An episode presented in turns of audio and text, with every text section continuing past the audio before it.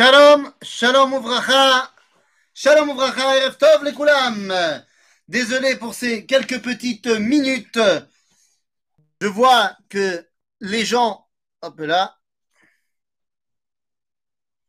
Shalom, shalom. Voilà. Ça y est, on est prêt, on est lancé, on peut y aller.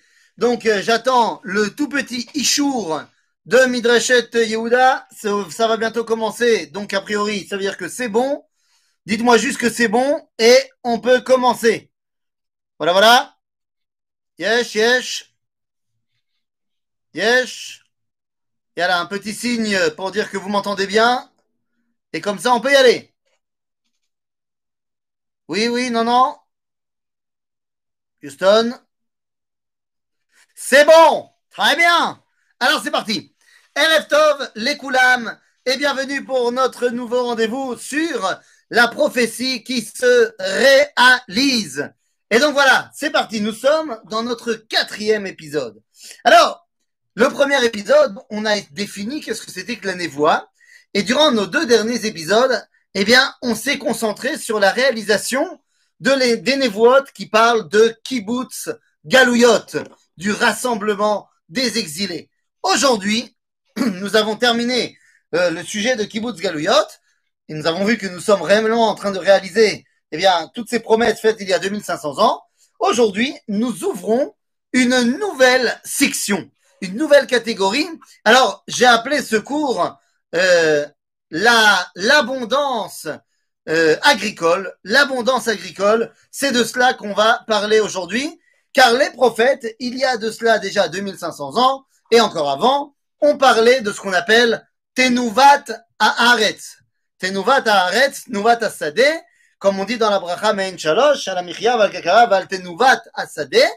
donc, c'est de cela qu'on va parler aujourd'hui, de la résurrection de la terre d'Israël. Je commencerai donc notre étude par euh, cette névoie du prophète Amos au chapitre 9, qui nous dit la chose suivante. Ine. Viendra un temps, Neum Hashem. Venigash choresh bakotzer. ודורך הנבין במושך הזרע, והטיפו הערים, הסיס וכל הגבעות תתמוגגנה, ושבתי את שבות עמי ישראל, ובנו ערים, נשמות, אה, וישבו ונטעו כרמים, ושתו את יינם, ועשו גנות, ואכלו את פריהם, ונטעתים על אדמתם, ולא ינטשו עוד מעל אדמתם, אשר נתתי להם, אמר השם Elohecha. Ok? Donc, de quoi nous parle Amos? Amos est en train de nous parler, de nous expliquer que viendra un temps où effectivement Akadosh Baruch ramènera non seulement son peuple en Israël, mais que ce peuple en Israël, eh bien, fera fleurir le pays et pourra boire son vin et euh, manger de ses fruits, eh bien, tranquillement à la maison, pépère. Eh bien, évidemment que vous le savez que nous sommes en train de réaliser cela, mais venez, on va rentrer en profondeur dans cette école. Eh bien, en fait, il y a une névoie qui précède. C'est le premier titre que j'avais envoyé au cours, mais je me suis dit, on va, on, va pas parler de ça, enfin, on va pas dire ça comme titre, même si on va en parler dès maintenant. Je voulais parler d'abord de la notion de terre aride. Car ça aussi, c'est une névoie et c'est le prélude à la résurrection agricole. Tout d'abord, lorsque Moshe Rabbeinu nous névouise et nous dit qu'on va partir de la terre d'Israël, eh bien, il y a une névoie, c'est pas très clair. Est-ce que c'est une klala, une malédiction, ou est-ce que c'est une bracha Je parle de la paracha de Vaïkra. La paracha de Vaïkra nous dit Vashimoti et haaretz veshammemu alea oyevechem hayoshavim ba. ואתכם את זרע בגויים והריקותי אחריכם חרב והייתה ארצכם שממה ve'arechem chorava. Nous dit mon cher Rabbeinu qu'il y a une névoie ici qui nous prévient que lorsqu'on partira en exil, eh bien, cette terre deviendra un désert. Shmama. Car attention, et là je fais, je suis désolé de faire un petit peu d'oulpan, mais le terme midbar ne veut pas dire désert. C'est-à-dire, venez, on essaye de ne pas jouer sur les mots. Midbar, en hébreu, ne veut pas dire ce que nous, on pense quand on dit désert. Car nous, quand on dit désert, ça veut dire il n'y a rien à manger, rien, rien ne peut survivre. On pense au Sahara. Désert, ça ne se dit pas midbar. Midbar, en hébreu, pourquoi est-ce que ça s'appelle midbar? Alors on pourra dire, eh bien parce que c'est là que Dieu a parlé, d'Ibour, mais au-delà de cela, c'est parce que c'est l'endroit on est madbir et atson. Madbir et atson, ça veut pas dire qu'on le fait parler, ça veut dire qu'on le fait manger. Or, il n'y a pas assez de nourriture pour l'être humain, mais il y a suffisamment dans les buissons, dans les petits trucs qui poussent, hop là, pour les animaux. Donc, Midbar, c'est pas un endroit qui est complètement désertique euh, comme nous on l'entend. Ce qui est désertique comme nous on l'entend, c'est Shmama. Dans l'hébreu de la Torah, ça s'appelle Shmama, Shimemon. Donc ici, nous dit la Torah, Aretz shmama. Et tous les goïms qui viendront s'y installer la rendront encore plus shmama, c'est-à-dire complètement aride. Euh, mon cher reviendra là-dessus lorsqu'il continuera dans le livre de Dvarim en me disant Ve'amar, chapitre euh, 29, Ve'amar ador ha'acharon, benechem asher yakumu me'acharechem, ve'anochi asher yavo me'eretz rechoka,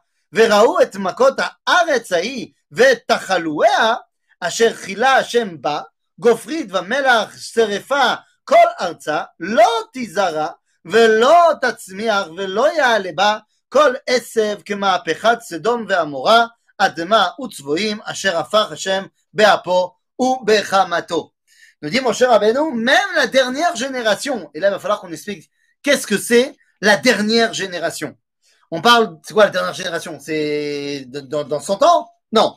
La dernière génération, ça fait référence à la dernière génération de l'exil. C'est-à-dire, donc, la dernière génération de l'exil, nous dit même eux et les goïms qui viendront à ce moment-là également, auront le même spectacle. C'est une terre détruite par, eh bien, l'aridité, par le fait que rien n'y pousse et par la maladie. Voilà ce qui est censé se présenter à nous à euh, bah, tout simplement la dernière génération avant la fin de l'exil. Alors, comme je l'ai dit, est-ce qu'il s'agit ici d'une bracha ou d'une klala? Eh bien, dans la façon dont c'est amené, bah, ça semble être une véritable klala. D'ailleurs, c'est pas seulement dans la façon dont c'est amené. Il s'agit de la paracha de Bechukotai pour le livre de Vaïkra et de la paracha de Kitavo dans le livre de Devarim. C'est les parachotes où on nous parle des klalotes.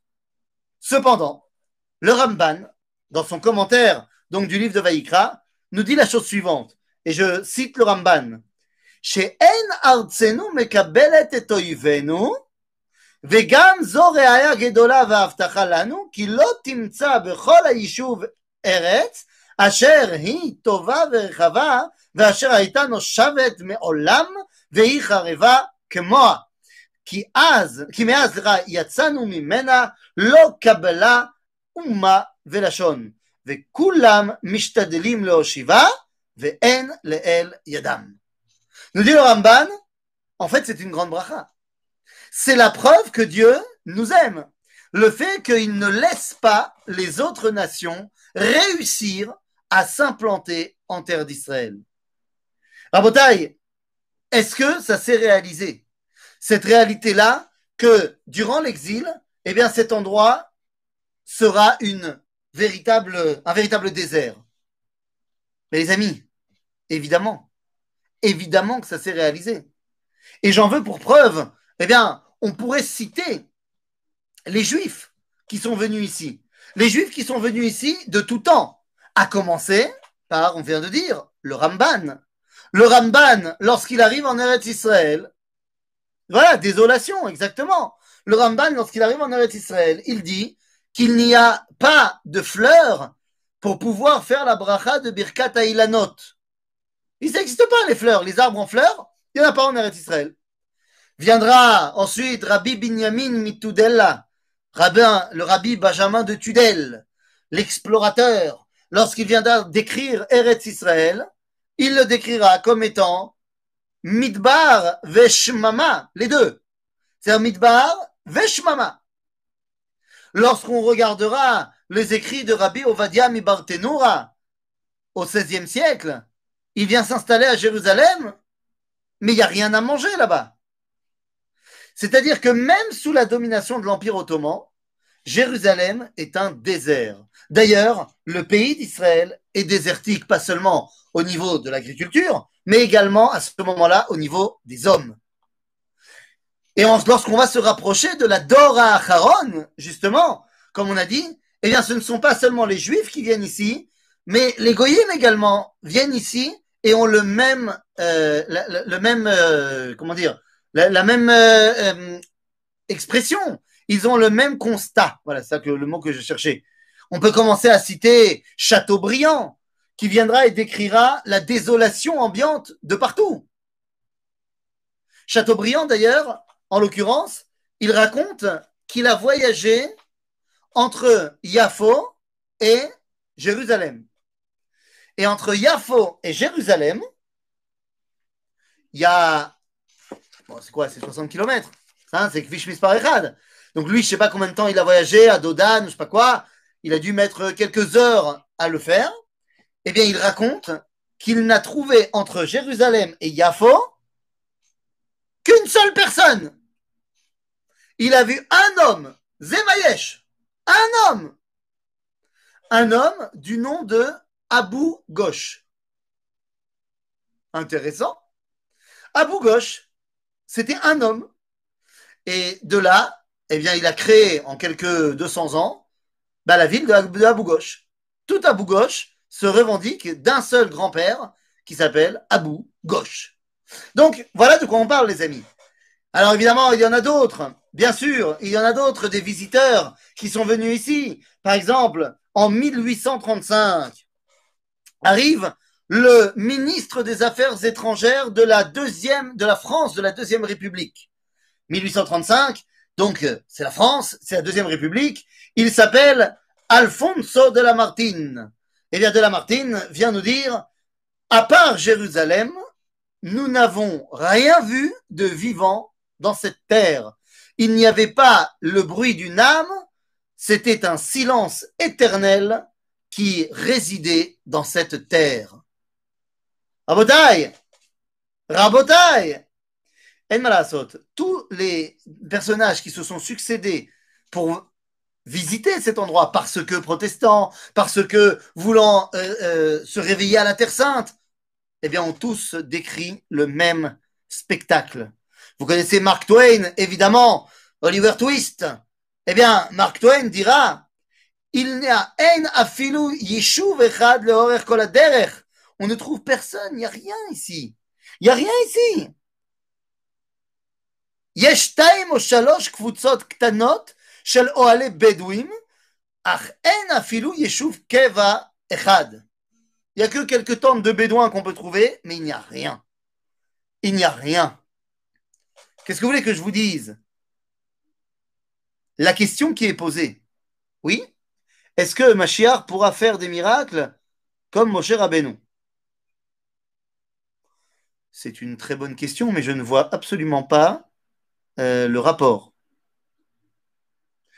Je vois pas le rapport. Donc, euh, je, si vous arrivez à m'expliquer quel est le rapport entre votre question et notre étude, je réponds. Mais sinon, euh, ça sera pour un cours sur le Mashiach. En tout cas, Bekitsour, toutes les personnes qui sont venues ici, comme par exemple, eh bien, en 1874, lorsque Samuel Manning arrive ici, un des euh, grands représentants de l'Empire britannique, nous sommes avant la déclaration Balfour, bien évidemment, il dit, mais je ne comprends pas, où sont les habitants de cette terre? Il y a ici une terre qui pourrait être florissante, mais il n'y a personne. Il n'y a personne. Et ici, nous retrouvons les paroles du prophète Jérémie, Irmiyahu Anavi, qui nous dit au chapitre 30, 44, euh, qui nous dit Vatei lechorava, leshmama, yoshev.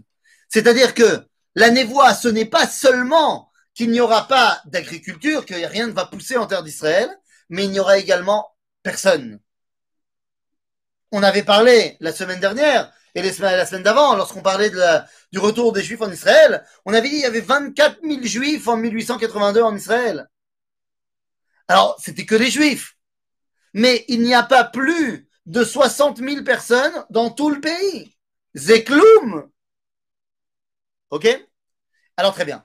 Maintenant qu'on comprend cela, eh bien, arrivons à la deuxième étape. La réalisation de la promesse était claire, mais il y a juste un petit problème.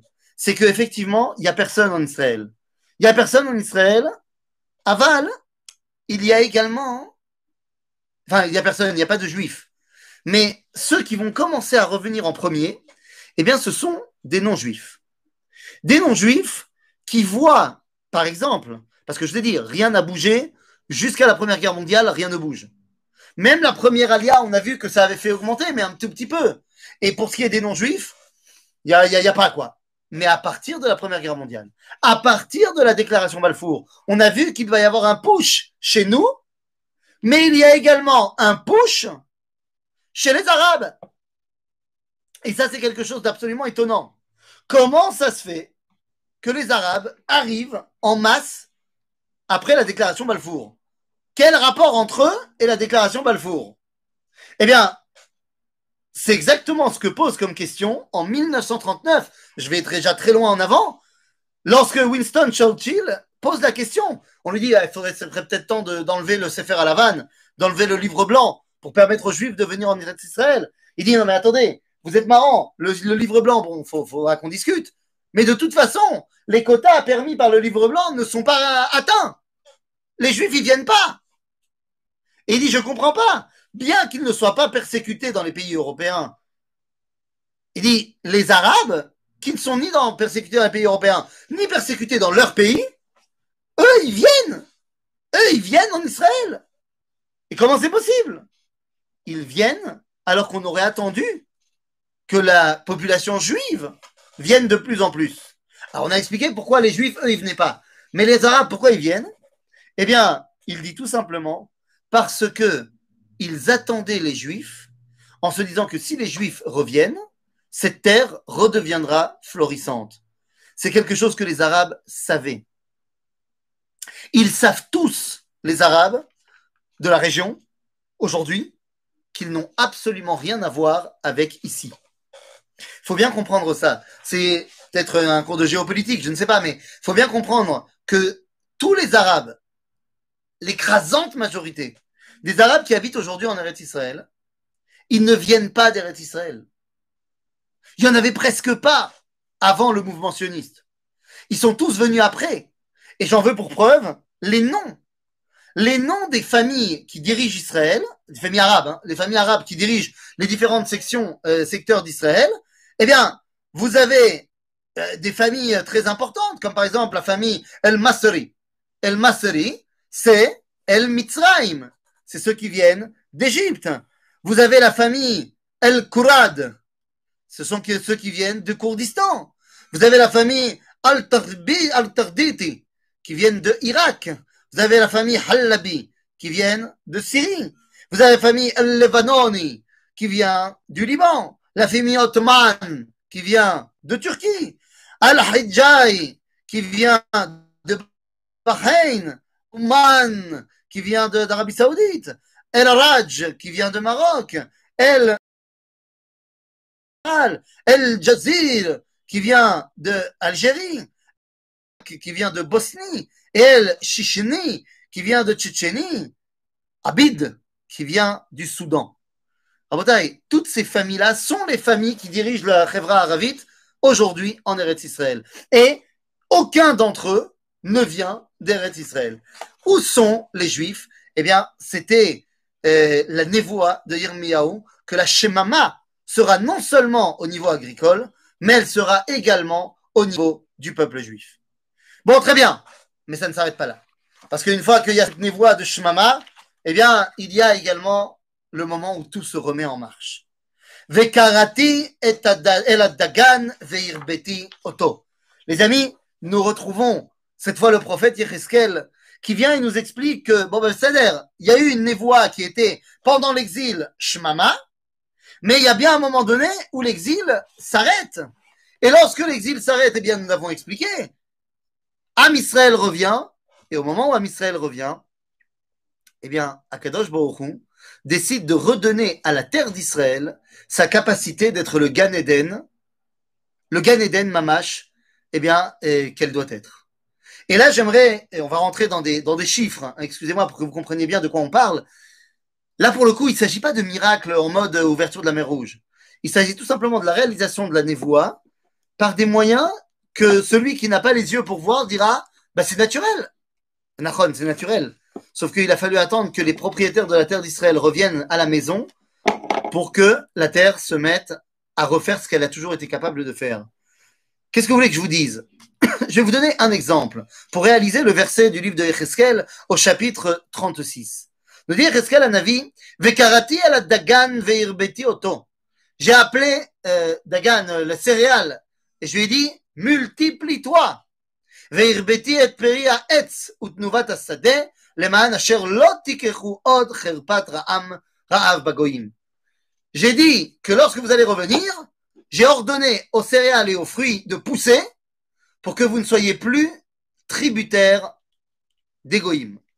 Ce n'est donc pas la névoie qui se réalise, mais nous qui réalisons cette névoie, qui sont les modalités de ce retour. Ben, c'est exactement ça.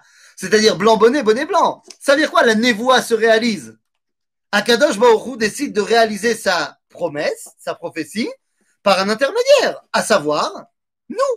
Comme lorsqu'on a parlé de kibbutz galouyot, vous ne m'avez pas fait la remarque. Eh ben alors, c'est pas la névoie qui se réalise, c'est nous qui revenons en Israël. Mais évidemment, car Akadosh réalise ses promesses dans la misguérette, dans le cadre de ce monde. Donc évidemment que ça passe par des réalisations humaines. Bien sûr, je vous rappelle que c'est exactement le propre, eh bien, de, du verset que vous connaissez très bien, qu'on lit durant le Kiddush, qui nous dit Kivo Shavat Mikol Melarto, Asher Bara Elohim, la Asot. C'est-à-dire que Dieu, eh bien, il s'est lui arrêté de faire les miracles, et c'est à nous maintenant de continuer à bah, parfaire le monde, c'est-à-dire en l'occurrence de réaliser la névoie. Donc bien sûr que c'est la névoie qui se réalise, seulement comment est-ce qu'elle se réalise? Par notre intermédiaire. Ok? C'est Akadosh Baruch attend de nous d'être acteurs pour réaliser la prophétie. Bien évidemment. Donc, je vous disais, Dieu a dit, j'ai ordonné à, aux céréales et aux fruits de recommencer à pousser. Que vous ayez un tout petit peu euh, de, chiffres, que vous compreniez de quoi on parle. Il y a 120 ans, eh bien, lorsqu'on fait pousser, lorsqu'on plante un grain de blé, va pousser entre 17 et 20 épis de blé. C'est le chiffre il y a 120 ans. Qu'est-ce que vous voulez que je vous dise? En 2017, l'organisation israélienne de l'agriculture, eh bien, nous donne les chiffres. Pour un grain de blé poussé, euh, semé, eh bien, on va réussir à récolter 750 épis de blé. 750 épis de blé. Faites votre calcul en 120 ans, qu'est-ce qui s'est passé?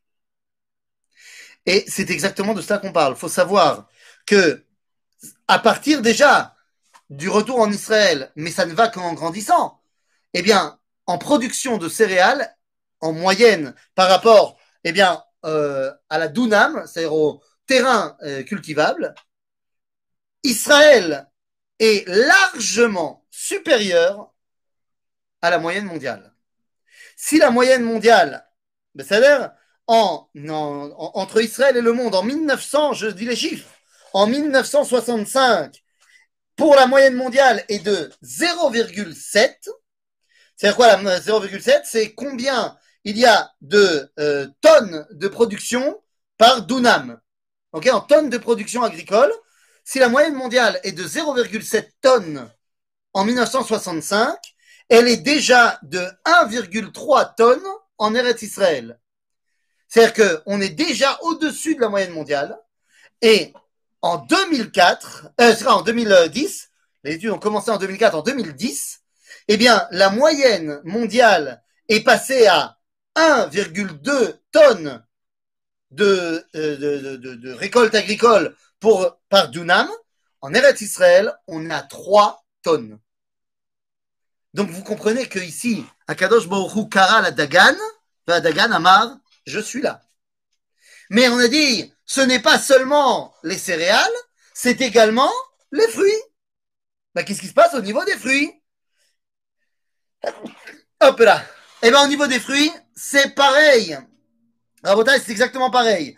Toujours en termes de euh, kilos, cette fois, de production par dune d'agriculture, eh bien, dans le monde, en moyenne, et nous parlons ici, cette fois, euh, euh, des chiffres qui datent de 2014, donc c'est beaucoup plus récent, en agvaniote, mes amis, oui, on fait de l'agriculture aujourd'hui. En agvaniote, la moyenne mondiale est de 400 kilos par dune de production. En Israël, 850. En mélaphéphonyme, en, en concombre, on est à 300 kilos en moyenne mondiale. On est à 950 pour les concombres en Israël. Et pour ce qui est des pommes, manger des pommes, comme disait Jacques Chirac, on est à 200 kilos en moyenne mondiale, on est à 400 kilos en moyenne en Eretz Israël. Évidemment, pour nous, euh, le, le, fruit qui est le plus, le phare, le fruit qui était là il y a 2000 ans, il y a 2000 ans, on ne faisait pas pousser ni des, euh, ni des, des ni des agvaniotes, et ni des tapourim. Il y a 2000 ans, on faisait pousser il y a 2000 ans, on faisait pousser du raisin. Eh oui, eh oui les amis, le raisin. On va y venir au raisin, on va y venir au vin. Mais comprenez bien que ce n'est pas les Français qui ont inventé le vin. Le vin, il vient d'abord de chez nous. C'est-à-dire, quoi qu'il en soit, eh bien, les raisins, en moyenne mondiale, on est, là encore, on parle en kilos, on est à 90 kilos de raisins par dune, eh bien, en, en moyenne mondiale, on est les amis à 170 kilos pour Israël. Pour ce qui est des figues, qui étaient là aussi il y a 2000 ans, eh bien, on est à 30 kilos par moyenne mondiale. On est à 85 kilos sur moyenne israélienne. Pour ce qui est des dates, eh bien, alors qu'on est à 60 kilos sur la moyenne mondiale, on est à 65 kilos sur la moyenne israélienne. En d'autres termes, eh bien, que ce soit le, les céréales ou que ce soit les fruits, Béhémet, les céréales et les fruits ont répondu à Kadosh Baruch Et là, pour le coup, eh bien, mon cher Bernard, certes, nous, on a, on a récolté, on a semé, on a, on a travaillé les champs, mais au final, c'est les fruits qui ont répondu. Et ils poussent plus qu'ils n'ont poussé pendant 2000 ans. Et ça montre encore une fois ce qui est en train de se passer. Il y a une autre, une autre denrée dans laquelle Israël est devenu maître, est devenu un modèle pour le monde entier. N'oublie pas, n'oubliez pas, Sira, que la terre d'Israël, l'une des brachot qu'elle a reçues, c'est qu'elle est Eretz Zavat Chalav ou de vache. Mais ici, on va s'occuper du Chalav. Et oui, Chalav.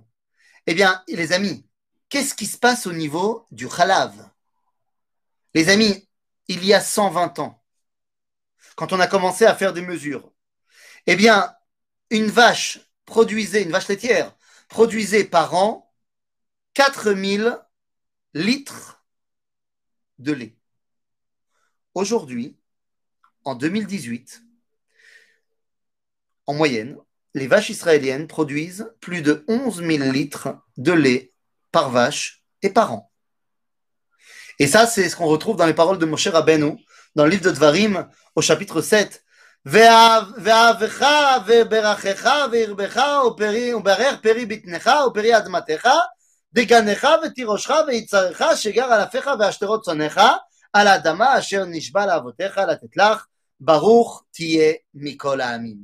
Les amis, nous sommes largement dans la réalisation de ces promesses. Ainsi, lorsque le prophète Ereskel nous dit sa phrase, sa phrase clé par rapport à l'agriculture en Israël, eh bien, vous la connaissez cette phrase, elle dit Ve'atem are Israël anpechem titenu upiriechem tisu le'ami Israël kikerevu lavo. C'est-à-dire, et là je vais y revenir dans deux secondes dans cette phrase-là, mais que vous compreniez bien, aujourd'hui Israël est au top du monde pour la production de lait, par exemple. Hein, je veux juste que vous soyez conscients. Je veux dire, le top du monde. 11 800 litres de lait par vache par an, il n'y a pas mieux. C'est Israël est au top du top. Il n'y a rien à dire. Qu'est-ce que tu veux que je te dise? Alors que, en termes de territoire, pour faire paître les vaches laitières, c'est pas comme si les, vaches, elles avaient plein d'endroits pour aller, euh, pour aller s'amuser et faire du lait. Les amis, en termes de dunes par vache, on, est, très, petit. Hein. On est à 0,7. 0,7. C'est rien du tout. Et le miel dans tout ça? Ah bah on a dit. Et le miel dans tout ça? D'abord, pour ce qui est du miel d'abeille, ah bah alors là, là tu, tu, en veux-tu, en voilà. Mais le miel, en l'occurrence, ça peut être également le miel de date. Et à ce moment-là, on a déjà évoqué les dates. Donc, les amis, en malasot, les fruits et le, comment dire, les céréales, eh bien, ont répondu présent. Mais il faut savoir que cette réalité de la résurrection agricole n'est pas seulement une, bah, belle nouvelle pour l'agriculture et pour euh, la population, mais c'est également la promesse de la Géoula. Tout simplement. Car ce verset de Ereskel que je viens de lire, et je le relis au chapitre 36, Livatem are Israël, anpechem titenu perichem tisou ami Israël qui kervou lavo. Nous dit le Talmud dans le traité euh, euh, de Sanhedrin, à la page 98, nous dit Ve'amar Rabbi Abba, en lechaketz megoulé misé. Il n'y a pas de plus grande preuve de la Géoula que celle-là. Lorsque tu verras la terre d'Israël redonner ses fruits, eh bien, ce sera la preuve que c'est la Géoula. Rabotai, qu'est-ce que vous voulez que je vous dise? Il y a eu une, une rencontre absolument incroyable. Ah, je vais vous montrer même euh, la photo parce qu'elle vaut le détour. Voilà. Rencontre incroyable entre le rabbi de Lubavitch et le Rav Mordechai Zatzal, les deux Zatzal hein, d'ailleurs. Euh, rabbi, le Rabbi Lubavitch a reçu le Rishon Netzion. En fait, il a reçu les deux grands amants d'Israël, le Rav Mordechai et Reb Avrum Shapira. Et ils ont parlé évidemment de tout, de plein de choses, mais la question sur la notion de Géoula était une question très importante. Et le Rabbi a dit, bon, pour lui, on sait bien que pour, euh, pour Chabad, l'État d'Israël, ce n'est pas la Géoula. C'est très important, c'est très bien, mais ce n'est pas la Géoula. Alors que pour les grands amants d'Israël, eh bien, il s'agissait bel et bien de la Géoula. Mais sur quoi était leur point de désaccord? Eh bien, leur point de désaccord était sur, parce que Reb Avrum Shapira, il a dit, Aval, Katoub que lorsque viendra le moment où la terre d'Israël redonnera ses fruits, En lechaketz megoulé misé. Et le rabbi a répondu, certes, mais le problème, c'est que le Rambam n'a pas mentionné ni ce verset, ni cette Gemara dans ses lois sur la Géoula. Et donc, puisqu'il ne les a pas mentionnées dans les lois sur la Géoula, alors, eh bien, euh, ce n'est pas obligé qu'on passe par là. Et que le fait que ça soit véritablement le de la résurrection des fruits ne veut pas forcément dire que c'est la Géoula. Le Rav Mordechai Eliyahu, à ce moment-là, lui a répondu et lui a dit Aval Kvod Arav. Le Rambam l'a, oui, marqué à un autre endroit. Il l'a marqué dans les lois sur la Tefila.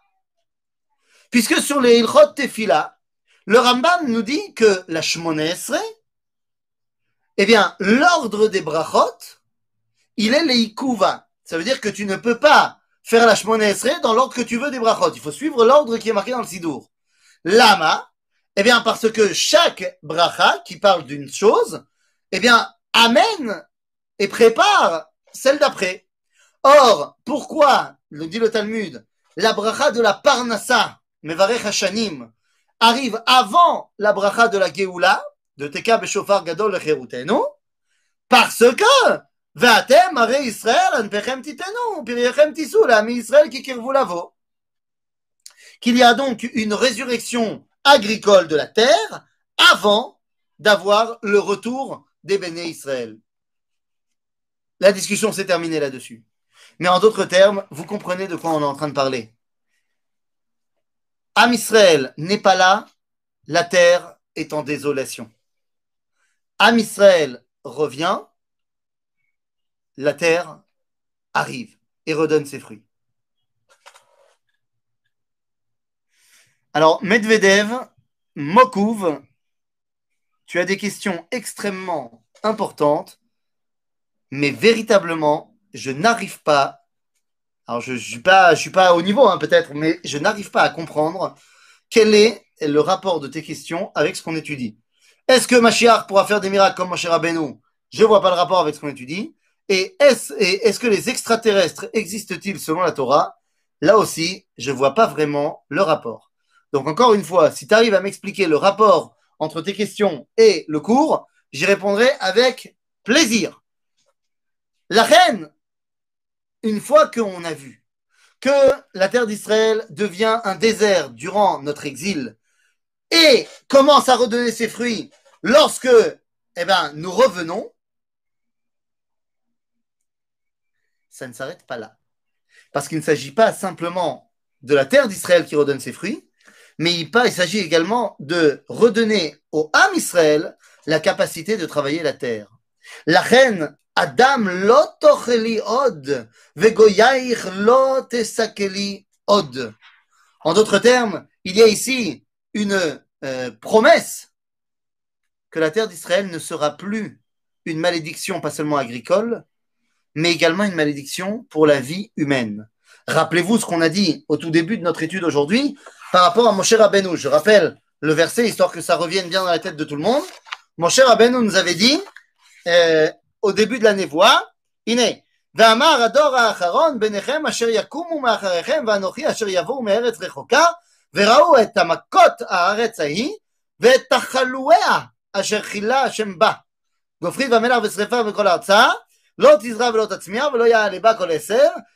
כמהפכת סדום ועמורה אדמה וצבועים אשר הפך השם באפו ובחמתו. C'est-à-dire qu'il y a deux choses que nous dit Moshe, que la Dora Acharon pourra être témoin. D'un côté, eh bien, la désolation agricole, mais également le fait que la terre d'Israël, eh bien, va nous faire mourir. Il y aura une maladie terrible et les gens mourront en terre d'Israël. On peut déjà retrouver euh, cette réalité-là dans le livre de Bamidbar, lorsque les Meraglim les Meraglim, les explorateurs, qu'est-ce qu'ils ont à dire contre la terre d'Israël? Eh bien, ils disent, mais cette terre, elle est terrible. C'est une terre qui mange littéralement ses habitants. Eh bien, les amis, c'est vrai ou c'est pas vrai? C'est vrai. C'est vrai pendant l'exil.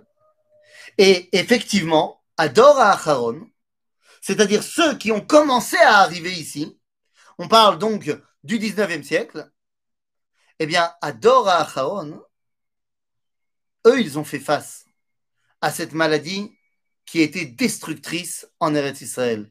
Comprenez-moi bien, on parle de quelque chose que Imkol Kavod, le corona, euh, le corona, c'est du pipicha à côté de ce que les gens ont dû, faire, euh, ont dû euh, avoir à faire face lorsqu'ils sont arrivés ici au 19e siècle.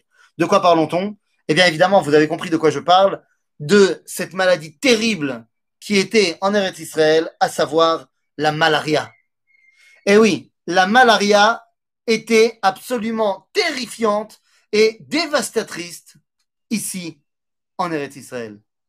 À tel point que, euh, euh, diront ici, Iné, dira ici par exemple le général Allenby, Zo Aratzot, c'est un des territoires qui est le plus frappé par la, la, malaria dans le monde entier. Ed Malasot. Voilà ce qui se passe ici. La malaria. Alors la malaria, vous connaissez, c'est euh, ce virus qui est transmis par euh, ce, moustique, euh, ce moustique terrible, Anopheles, Anophelas. c'est un moustique terrible et c'est une maladie terrible. On ne sait pas comment gérer cette situation. Il faut comprendre que c'est la première fois, qu'il va falloir faire face. Parce que comment les hommes réagissent par rapport à la malaria lorsqu'elle arrive dans les différents secteurs dans le monde? Eh bien, lorsqu'il y a la, malaria qui se présente quelque part, les gens s'en vont. Jusqu'à présent, lorsque la malaria arrive, les gens partent. Parce que c'est impossible de gérer la malaria. Sauf que lorsque les pionniers vont arriver ici dans la première alia, ils ont prévu d'y rester. Ils sont revenus par idéal sioniste, comme on a pu le mettre en valeur dans les, dans les cours précédents. Et donc, ils n'ont pas prévu de partir. Donc, puisqu'ils n'ont pas prévu de partir, il faut trouver une solution à la malaria. Et c'est la première fois. Tu veux dire bonjour? Tu dis bonjour à tout le monde? Bonjour Comment on dit? Bonjour tout le monde Ah, tu vas tout le monde Non, non, non. Bekitsour, pour la première fois, on va essayer de vaincre la malaria. Alors, comment ça va se passer? La malaria, on sait que c'est ce moustique. Et on sait que ce moustique, eh bien, il est euh, dans les marécages. Que faire? D'abord, on va essayer de planter des eucalyptus un peu partout, en se disant peut-être que ça va marcher. Ensuite, on se dit, bon, ça marche pas. Donc, euh, qu'est-ce qu'on va faire? On va tout simplement essayer, eh bien, de noyer les moustiques dans de l'huile. Et on va recouvrir les marécages d'huile. Tu parles. Ça marche pas. Et donc arrive l'idée complètement folle, parce que faut vous imaginer qu'est-ce que ça veut dire? D'assécher les marécages. Et là, on va commencer à mettre en place le programme de la vallée de la Roula, où l'objectif est d'assécher les marécages. Mais c'est un travail titanesque. Titanesque. On parle à ce moment-là de, de, territoires absolument énormes. Les gens qui viennent ici sont prêts à laisser leur vie. Pour j'arrive dans dans le cimetière de Zichron Yaakov. Et vous avez à l'entrée du cimetière deux rangées très longues avec des tombes qui font euh, cette taille-là. Parce que ce sont les tombes de tous les bébés qui n'ont pas survécu à la malaria dans les premières années de Zichron Yaakov. Absolument terrible. Dans le Sharon, ah, pas surtout. Non, pas surtout. Emek Achoula, c'était absolument terrible également, mais tu as raison que aussi, Bemek Sharon, totalement. Totalement. C'est pour ça que je viens de parler de Zichron Yaakov. Effectivement. Les amis, alors que faire? Eh bien, on va se battre et on va réussir. On va réussir à vaincre la malaria. Vous savez, aujourd'hui, Baruch Hashem, il n'y a plus de malaria en Israël. Et là-dessus, eh bien, se réalisent les paroles du prophète Yecheskel, au chapitre toujours 36, qui nous dit Ko amar Hashem Elohim, yan omrim lachem ochelet adam at, umeshakelet goyai chait. C'est on dit de toi, la terre d'Israël, que tu es mangeuse d'hommes. La reine, Adam lo tochli od, vegoyaich lo teshakeli od, neum Hashem Elohim. ולא אשמיה אלייך עוד כלימת הגויים וחרפת עמים לא תשאי עוד וגוייך לא, תשכי, לא תש, תכשילי סליחה עוד נאום השם אלוהים. Les amis, nous sommes complètement ceux qui avons réussi eh bien, à réaliser cette névoie-là. Les amis, le désert a refleuri. Zéou, que divra Navi Yishayahu, parce qu'on a parlé de fruits, on a parlé de, comment dire, de, céréales, on a parlé de maladies. Ma Corée avec l'eau. Il y a de l'eau en Israël. Pendant 2000 ans, il n'y avait pas d'eau ici. Er, nous dit le Sefer Ishayahu au chapitre 41. Eftach al shefaim neharot u betor bikaot ma'ayenot asim midbar leagam maim veretz tzia lemotzae maim. Il continuera dans le chapitre, euh, euh il, ira dans, dans, le chapitre même Gimel, au chapitre 43. כי נבקעו במדבר מים ונחלים בערבה, והיה השרב לאגם וצמאון למעבועי מים. C'est ainsi que s'exprime le grand rabbin d'Israël, Harav Yitzhak Nissim, lorsqu'il voit la réalisation du mot vil, התקיימו דברי ישעיהו הנביא, כי נבקעו במדבר מים ונחלים בערבה, והיה שרב לאגם וצמאון למבואי מים. Eftach al il redit les versets qu'on vient de lire de Yishayahu Anavi. Mais les amis, il ne s'agit pas simplement d'amener de l'eau du Kinneret. il s'agit de développer ici, en Eretz Israël, eh bien, la Chochmat Amaim. Combien de fois on a entendu en Israël, ici on fait attention à l'eau. Ici on ne fait pas de bataille d'ostam. Mais comment vous pouvez imaginer? Comment on peut imaginer, il y a 100 ans, que c'est du désert israélien, du désert israélien mamache, que va naître la technologie mondiale, mondiale, du goutte à goutte. Le goutte à goutte, révolution technologique. Pas shoot, un truc de dingue. Est-ce que vous savez comment c'est né, le goutte à goutte? Est-ce que vous imaginez comment c'est né le goutte à goutte? Ben, Je vais vous dire. Il y a un homme qui travaille dans un kibbutz. Il est dans un kibbutz et tout, il est ingénieur en agronomie. Mais pour l'instant, il ne peut pas s'occuper de ça, il s'occupe d'autre chose. Et puis un jour, il voit, il est à l'armée, et il voit, il, est, il passe dans un kibbutz, donc il sert dans un kibbutz. Et puis, il se rend compte que c'est bizarre, cette histoire. Il y a un pardès, il y a un champ avec des orangers.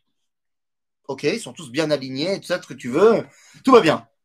Il donne, ben, ils sont plus ou moins tous euh, au même niveau, plus ou moins. Et il se rend compte qu'il y a un oranger qui est pas du tout dans la même zone. Il est à quelques dizaines de mètres et il n'est pas du tout dans la même ligne que les autres. Il est bizarre. Il va le voir parce qu'il se rend compte que cet oranger-là, il donne beaucoup plus. באמת, שירה, בבקשה תצאי. זהו, את עושה רעש, בבקשה, סוף.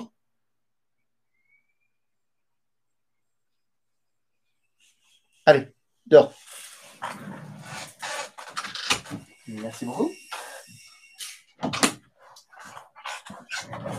Et donc, il voit que cet oranger, il donne des oranges plus grosses, plus belles, et il y en a plus que dans tous les autres. Il dit, mais c'est bizarre. Tous les autres, ils sont arrosés par les, agriculteurs tout le temps. Lui, il a poussé là-bas tout seul. Makaracham. Comment c'est possible? Il va chercher et il se rend compte qu'en fait, eh bien, l'arbre a poussé juste à côté d'un tuyau. Un tuyau enterré. C'est un tuyau qui a amené qui, de l'eau au village. Pas pour l'agriculture, pour les gens du village. Seulement, à l'endroit de l'arbre, il se rend compte qu'il y a un trou dans le tuyau. Mais un tout petit trou qui laisse tomber des gouttes. Il se dit ça, ça c'est peut-être une idée. Il termine son, son armée, machin, il reviendra beaucoup plus tard et il commencera à étudier le sujet, à faire ses calculs et il comprendra que le goutte à goutte, c'est en fait ce qui permet de donner exactement la quantité d'eau que l'arbre a besoin pour donner son maximum. Et donc, on va tout simplement produire eh bien, le goutte à goutte. Mais ça, c'est la révolution. Et